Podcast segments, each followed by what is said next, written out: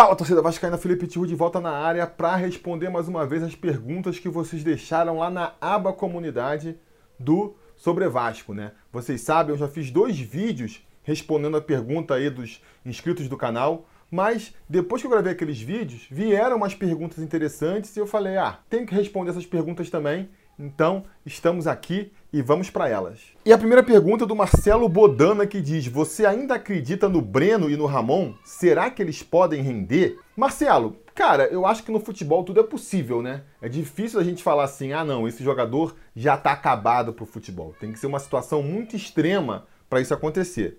Mas eu acho que esses dois jogadores estão bem próximos disso aí, né? Principalmente o Breno, que vem de um histórico de lesão aí de 10 anos já. Ele teve ali um respiro em 2018, o Vasco acreditou que ele tinha se recuperado e depois aí já são mais dois anos provando que, que não, né? Então, assim, acho impossível? Não, não acho impossível. Acho que pode acontecer. Acho provável? Também não. Acho bem improvável, na verdade. Vou ficar bastante surpreso se tanto o Breno quanto o Ramon voltarem aí a ser úteis no elenco do Vasco. Neto Martins pergunta: Felipe, você acha que o Vasco ainda nessa gestão consegue colocar os salários em dia? Neto, aí minha resposta vai ser parecida com a anterior. É possível? É possível. É provável? Não, é muito improvável. Eu acho que, primeiro, para o Vasco conseguir chegar no final da temporada com os salários em dia, isso vai estar intimamente ligado à venda do Thales. Acho impossível. Aí eu acho que posso dizer que é impossível do Vasco conseguir chegar zerado com os jogadores no final do ano sem vender o Thales nesse período. E mesmo vendendo o Thales, eu acho que não são baixas as chances da gente chegar no final do ano devendo salário para jogador também. Porque além do atraso do salário, a gente sabe, né? Tem muitas outras questões aí envolvendo o lado financeiro do Vasco, muita penhora para pagar, muita negociação de dívida para pagar também. Fora que quando costuma sobrar um pouquinho mais de dinheiro no caixa do Vasco, a gente sabe como costumam se comportar as diretorias vascaínas, né? Já aproveita para contratar mais um jogador, trazer mais algum reforço, ainda mais em ano eleitoral, a gente não sabe aí se o Campelo vai tentar uma reeleição ou não. Eu acho muito difícil da gente chegar no final do ano com os salários em dia. Alexandro Macabu pergunta aqui: Você acredita que existe solução para o Vasco? Se sim, quanto tempo levaria para o Vasco voltar a entrar nos trilhos? Alexandro, se eu não acreditasse numa solução para o Vasco, eu não estava aqui fazendo esse canal, né? Nem digo torcendo, porque esses meus 40 anos de vida ensinou que não importa o quão mal o Vasco vá, eu sempre vou estar tá lá torcendo, sempre vou estar tá lá assistindo. Sou otário nesse nível assim. Mas, pô, criando um canal para discutir sobre o Vasco, com certeza eu não estaria. Um dos motivos que me levou a fazer é, o Sobre Vasco foi justamente poder discutir o Vasco, poder discutir soluções para conseguir resgatar o Vasco aí do buraco onde ele se meteu. No dia que eu acreditar que isso não pode mais acontecer, vocês podem ter certeza que eu encerro aqui o sobre Vasco. Agora, quanto tempo vai levar? Não vai ser do dia para noite, né? Esse discurso aí de que ah, o Vasco não pode mais ficar com times medíocres, a solução para o Vasco é voltar a montar um super time. Ah, é óbvio, né? Mas não é uma questão de vontade. Ah, é. O Vasco tem que montar super times. Pum! Montamos um super time e tudo voltou ao normal. Não é assim que a, que a banda toca. Então, a gente tem que ter a consciência, eu acho que a torcida tem que ter a consciência de que um projeto de reconstrução para um buraco tão profundo que o Vasco caçou para si não vai acontecer da noite para o dia. Vai levar tempo. Acho que nem precisa levar muito tempo mais algum tempo para montar um time que volte a ser competitivo, que volte a, a, a, figurar na parte de cima da tabela do Campeonato Brasileiro, eu acho que a gente vai precisar de uns dois, três anos, pelo menos, quatro anos, né? Segundo aí a maioria do, dos candidatos, são os quatro anos que vai levar aí para conseguir reestruturar o clube, se fizer tudo direitinho, né? Vamos torcer aí para que o próximo presidente faça. O Carig quer saber aqui: você acha que um candidato à presidência do Vasco pode ter interesses econômicos pessoais com o cargo? Visto que a função não é remunerada? Se não, podemos presumir que todos os candidatos têm boa intenção e realmente acreditam que podem fazer um Vasco melhor? Se sim, de quais maneiras você acredita que pode se tirar proveito desse cargo? Não só financeiramente, mas socialmente. Carig, eu acho que com certeza a gente pode ter um presidente no Vasco que, que quer tirar é, proveito pessoal do cargo, né? Tanto econômico quanto social que você disse aí. E eu acho que isso nem está vinculado à questão de ser um cargo não remunerado, não, porque vamos e venhamos, né? Quanto você pagaria para uma pessoa ser presidente do Vasco?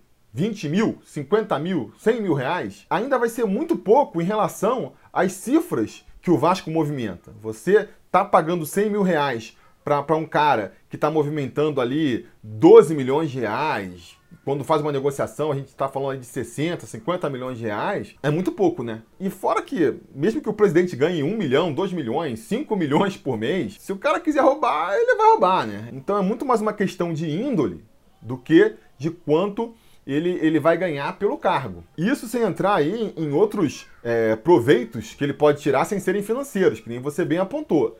É, ele pode usar a imagem, a projeção que o Vasco dá para ele para tentar, por exemplo, um cargo político. É muito normal da gente ver isso no futebol. O Eurico Miranda mesmo foi eleito duas vezes deputado federal. A gente tem o Zé Perrella do, do Cruzeiro, que é senador.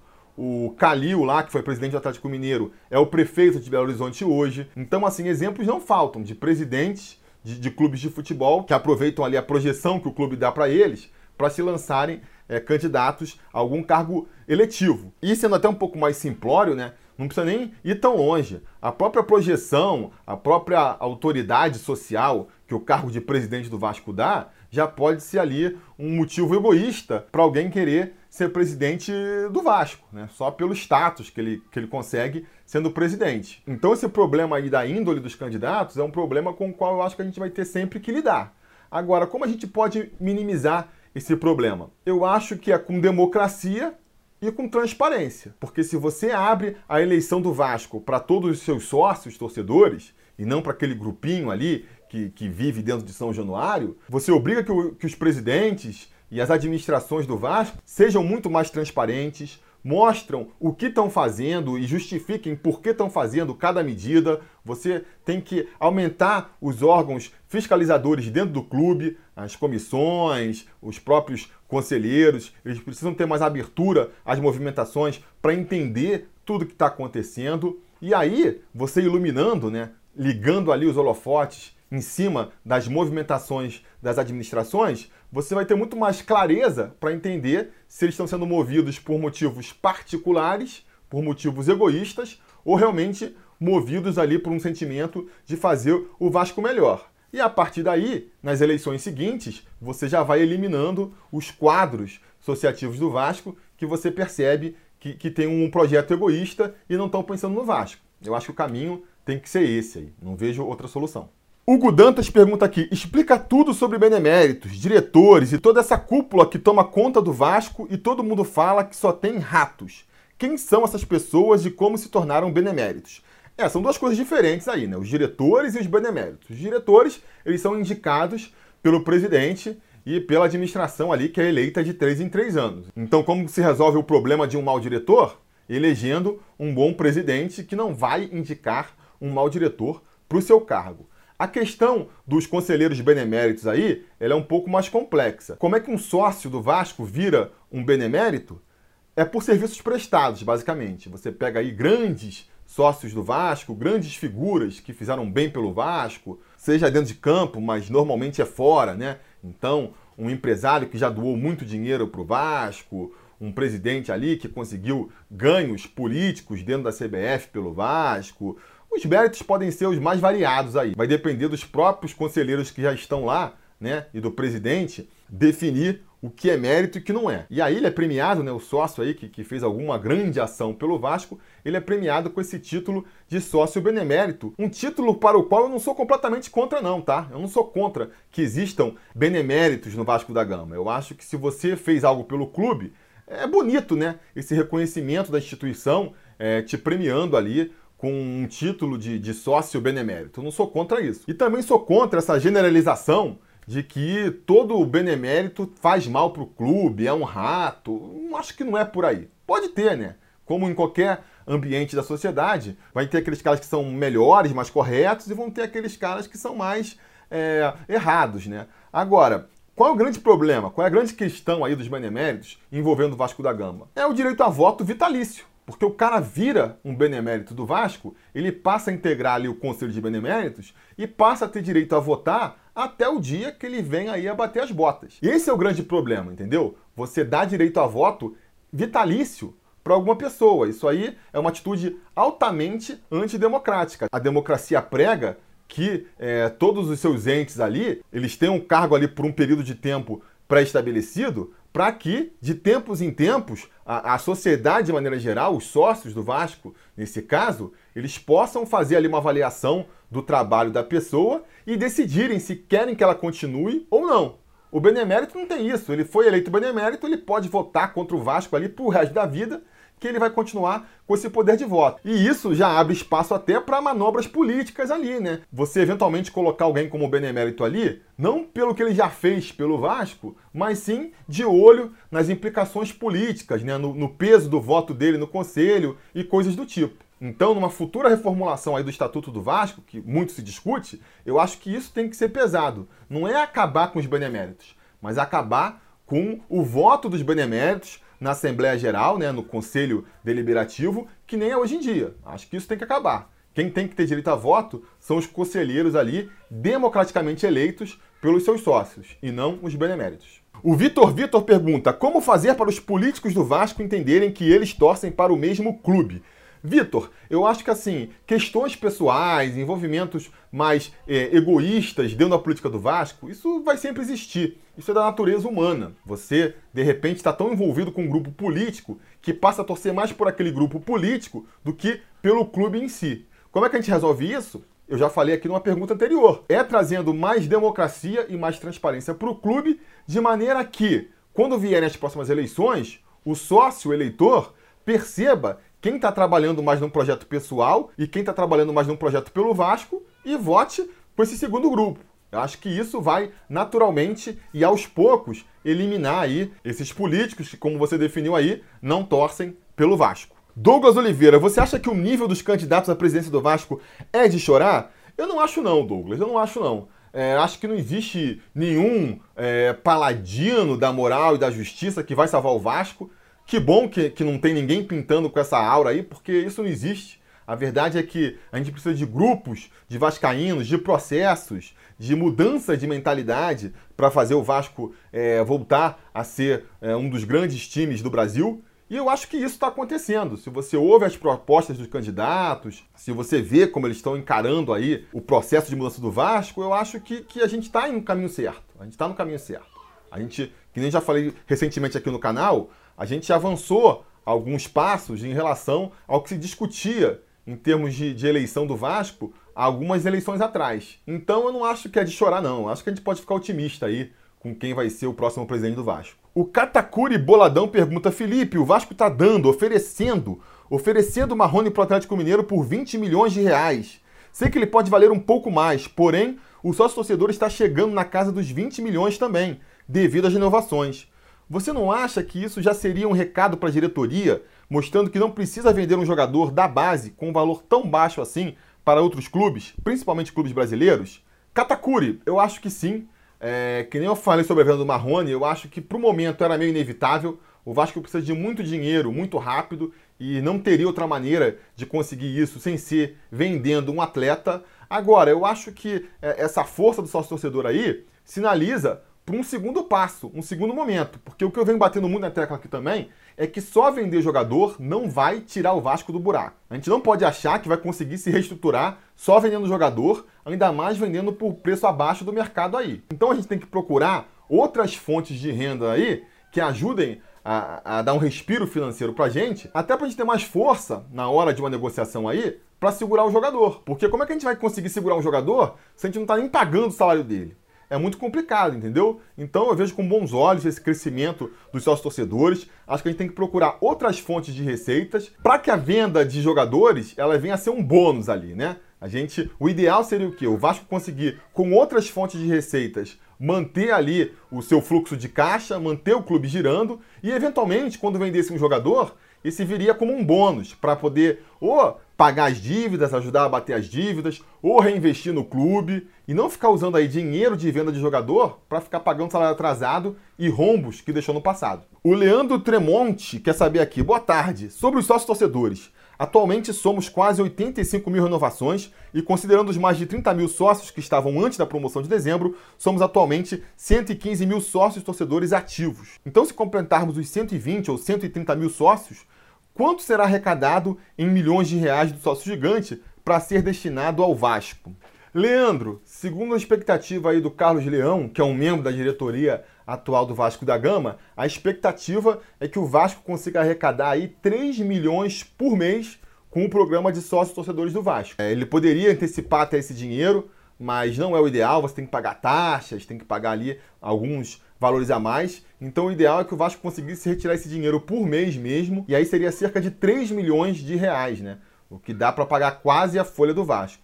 Imagina aí um mundo ideal onde a gente consiga, uma, uma vez equacionadas as dívidas do Vasco, bancar a folha do Vasco é, só com seus sócios torcedores. Seria lindo, né?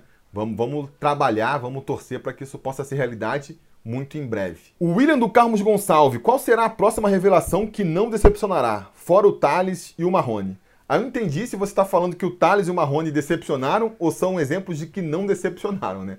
Eu acho que, cara, a decepção ela vem de acordo com a expectativa. Muita gente é decepcionado com o Thales e com o Marrone, porque acha que eles poderiam ser mais jogadores do que eles são. Então, assim, é, é difícil de falar o que vai ser uma decepção ou não. Eu acho que um caminho para a gente não ter decepção com, com a molecada da base é não criar expectativa. Porque hoje em dia a gente vê muito isso, né? O garoto ele vai bem nas divisões de base, ele consegue se destacar numa seleção brasileira de base, indo bem ali numa copinha, ele já sobe pro profissional com uma pressão de ser o jogador que vai resolver.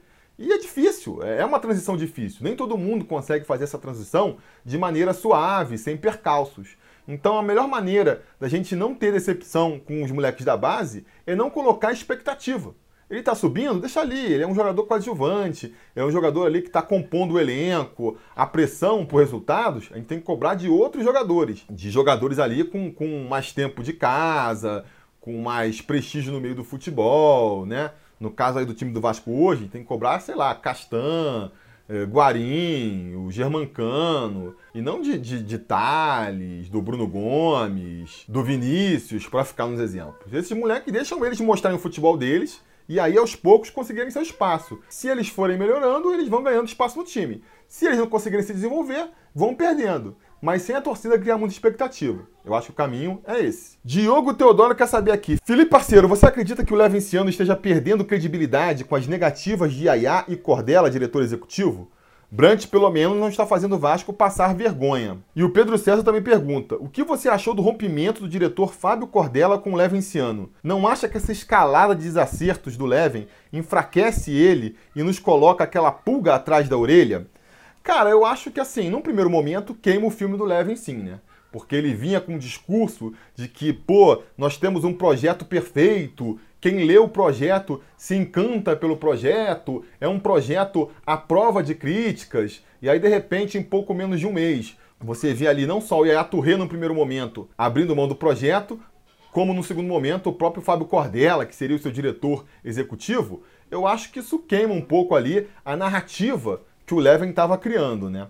Agora, num segundo momento, a longo prazo, eu acho que isso é bom pro Vasco, mais até do que bom pro Levin, né? Porque se o Levin for presidente, eu espero que ele abra mão aí é, dessa vertente que, que era muito representada pelo Fábio Cordella, que é de ficar trazendo um bando de jogador internacional para o Vasco. Normalmente decadentes, né? Já em fase final de carreira, uh, porque não é por aí. Eu já cansei de falar isso aqui muito antes de Levin ser candidato. Se vocês podem procurar aí nos cinco anos de, de arquivos do Sobre Vasco, eu nunca achei que apostar em veterano seja a solução. E veteranos vindo lá da Europa, menos ainda. Menos ainda, entendeu? E, de certa maneira, eu acho que o Levin também começou a perceber isso, né? Porque essa desavença com o Cordella, ela vem de algum tempo. E eu acho que o que foi estourar, o pivô dessa separação, foi o caso lá do Snyder, né? Que o Cordella insinuou que poderia querer trazer para o Vasco um jogador que já está até aposentado, voltaria da aposentadoria.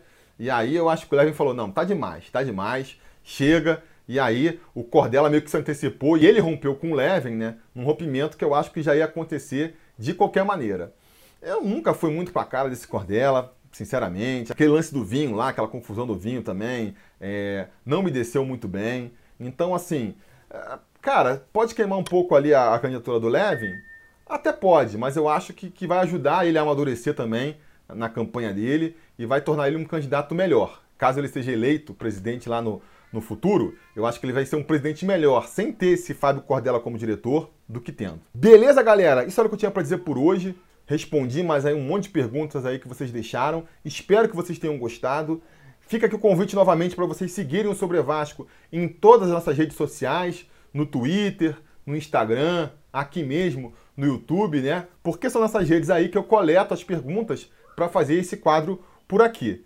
No mais, eu faço aquele convite de sempre também, né? Se você ainda não é inscrito no canal, se inscreva agora, liga o sininho de notificações aí para ser avisado sempre que tiver vídeo novo aqui no ar e a gente vai se falando. A realização desse vídeo só foi possível graças ao apoio inestimável dos conselheiros do Sobre Vasco. Ajude você também ao Sobre Vasco continuar no ar, se tornando um apoiador em apoia.se barra Sobre Vasco ou sendo um membro do canal aqui no YouTube.